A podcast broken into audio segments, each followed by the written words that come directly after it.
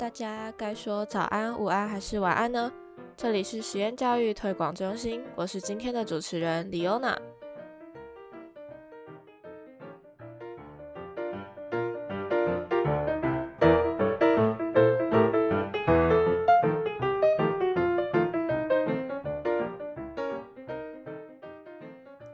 到底是从小一到高三都待在传统学校里面升学考试比较有未来性，还是在非传统的实验教育里面做各种不一样的尝试，比较可以激发孩子们的天赋呢？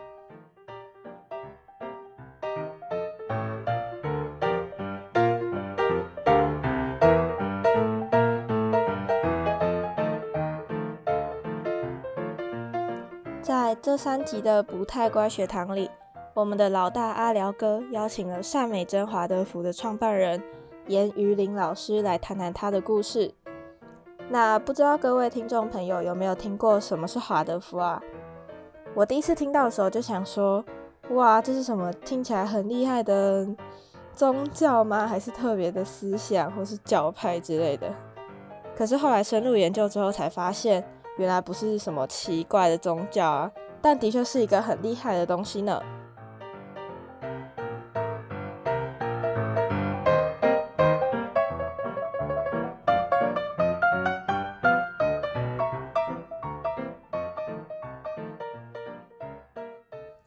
德福教育是一种以自然学习为主的人性教育，最早在一九一九年出现，已经有好久的历史了。台湾在一九九六年引进华德福教育，在二零一四年通过实验教育三法，目前也以华德福教育为最大宗。华德福强调身心灵的整合，结合了人智学、医疗、艺术、农耕等实作的课程，激发每个孩子不同的潜力。华德福的孩子从小就学习跟自然相处，每位导师也依照不同孩子的特性进行不同的课程，适用不同的进度，可以说是实践了老孔子说的“因材施教”呀。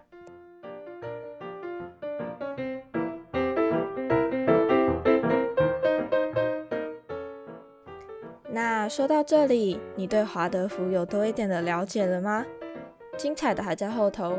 让我们听听严老师在接触华德福的时候，蹦出了什么样的火花吧。那就让我们听故事喽。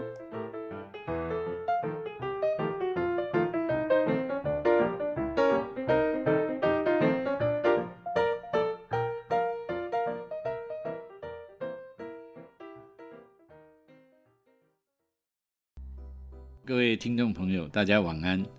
欢迎收听不太乖学堂，我是郑同僚。今天晚上我们访问台中华德福长期现身办学的一个呃女性，叫严于玲，她是善美珍华德福的创办人，从公元两千年开始办学到现在接近二十年。我们先欢迎严创办人，郑老师，还有各位朋友，大家好。呃，叫你。呃，创办人，呃，大概一般人都这样这样称呼你啊。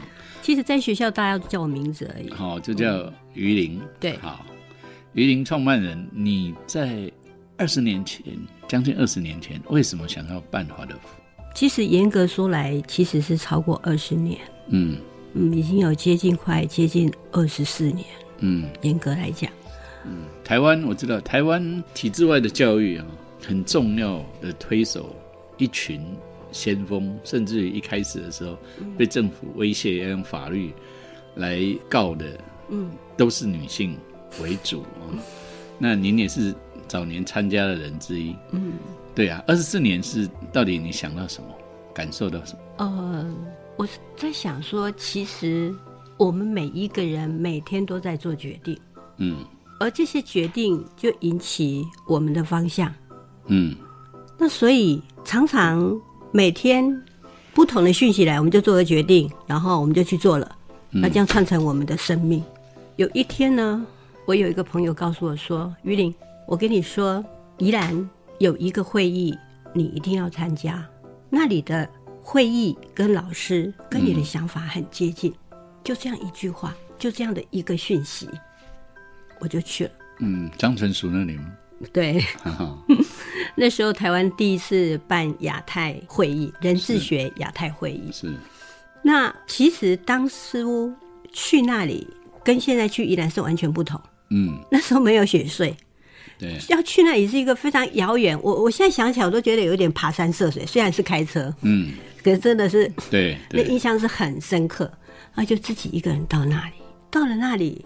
我我其实当时参与华德福的人非常非常的少，我我甚至还被带到日本人那边去签名，他们以为我是日本人，后来才知道说哦，原来我是跟他们一伙都是台湾人。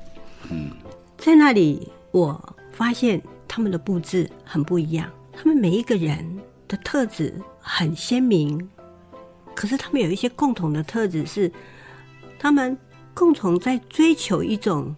一种一种理想，嗯，那时候我不认识人智学，可是我在看这些人，然后他们人跟人之间的对话，还有对话的内容，还有他们谈论的主题，让我非常的好奇，因为他跟我周围的人的想法大部分是不同的，嗯哼。那时候我就在想，他们为什么会这样？我我想了解，我很好奇，嗯。那就这样子，就一脚就踏进去了。哦，所以这样踏进去快二十四年了。那接下来它什么样的吸引力呢？好奇完了之后，应该有吸引力让你继续进去以后，一直到这一刻，我都还是很惊奇。嗯，因为它其实带给我生命有各种，不管教育、不管艺术、不管医疗各方面，就会觉得有这种新的这样的一种不同思维的想法。更有趣的是，这些所有不同的事情，他们都是可以在一个整体里头。那这是让我觉得很惊讶。还有就是进了这个圈子，认识了很多外国的人智学者，从他们把人智学放在生命中在实践，也是令我很感动。嗯，后面那个可以想象。您刚刚说，嗯。这个不同的事，在一个整体之中，呃，有没有一个具体的例子，让让我们听众可以想象一下你那时候的感受？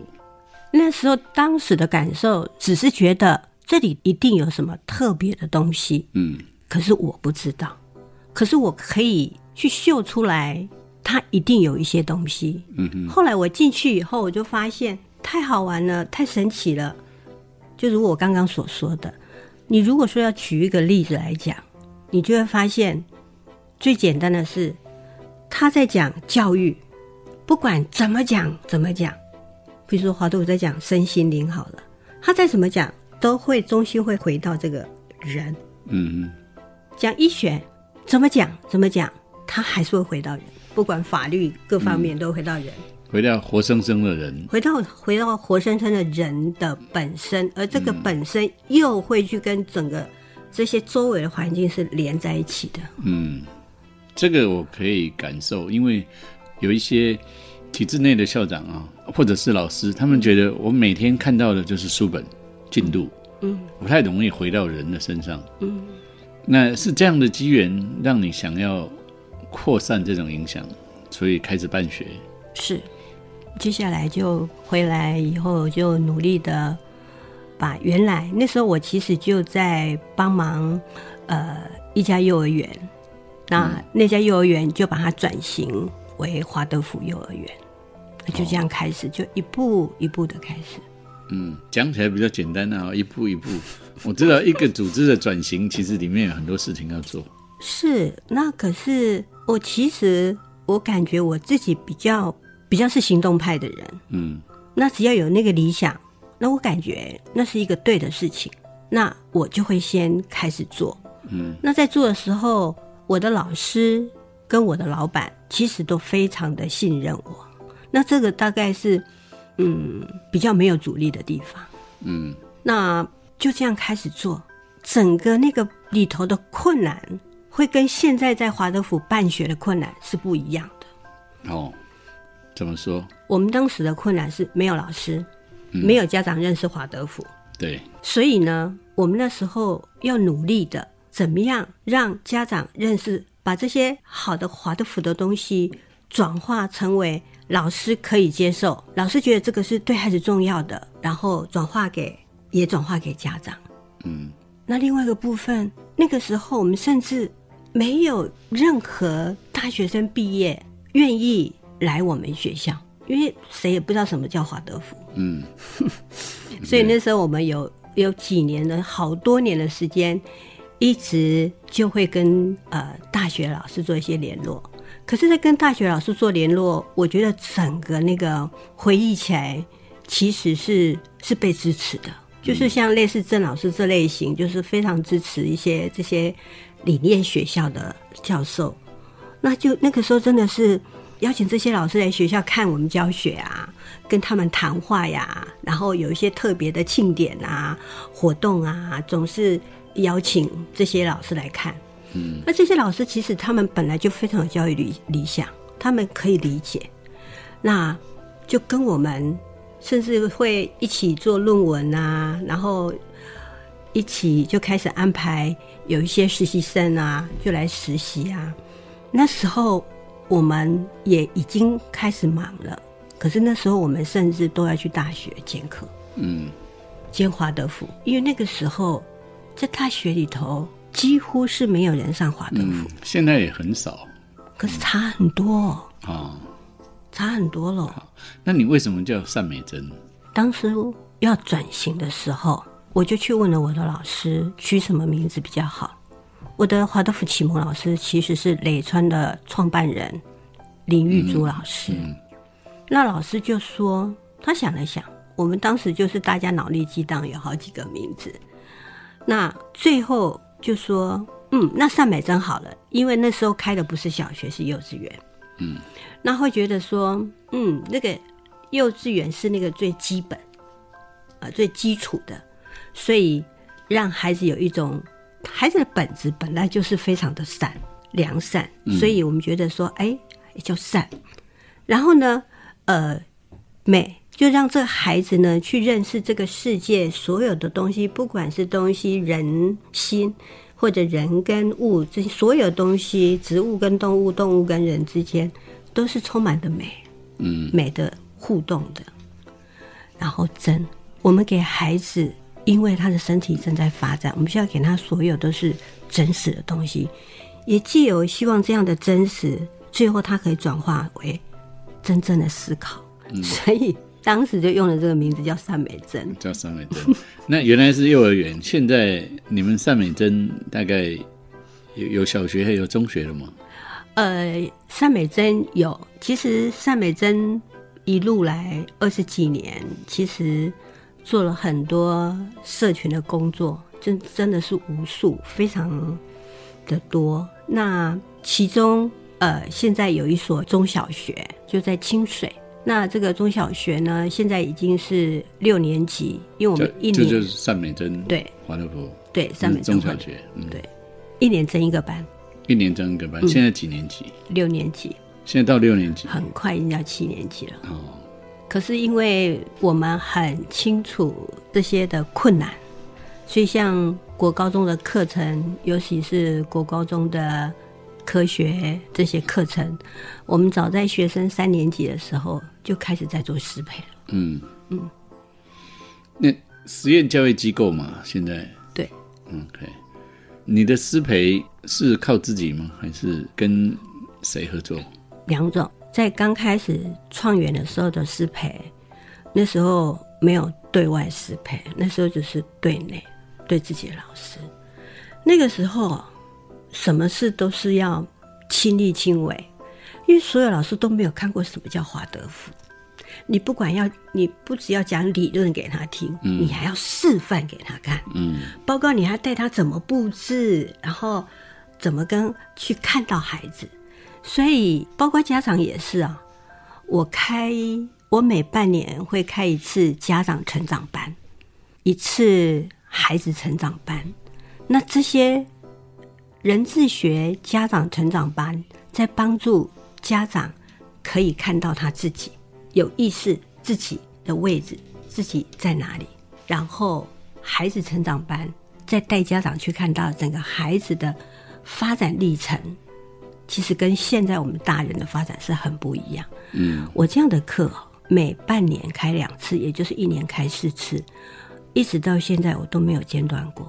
嗯，那这个是对内的失陪啊。如果是现在的失陪，如果在小学的部分有，现在是邀请了很多各个国家一些我们，因为太多年，所以非常多的朋友。所以你们自己培训？对自己培训。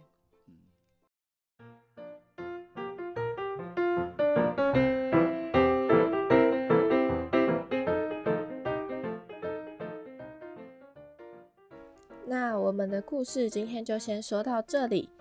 严老师在创立善美真的时候，真的是克服了重重的困难呢，是不是非常的佩服啊？下一集还有很多精彩有趣的内容。如果你想得到在一个公园里一眼辨识出华德福孩子的超能力，那就敬请期待下一集的节目吧。实验教育推广中心，谢谢您的收听，我们下次再见。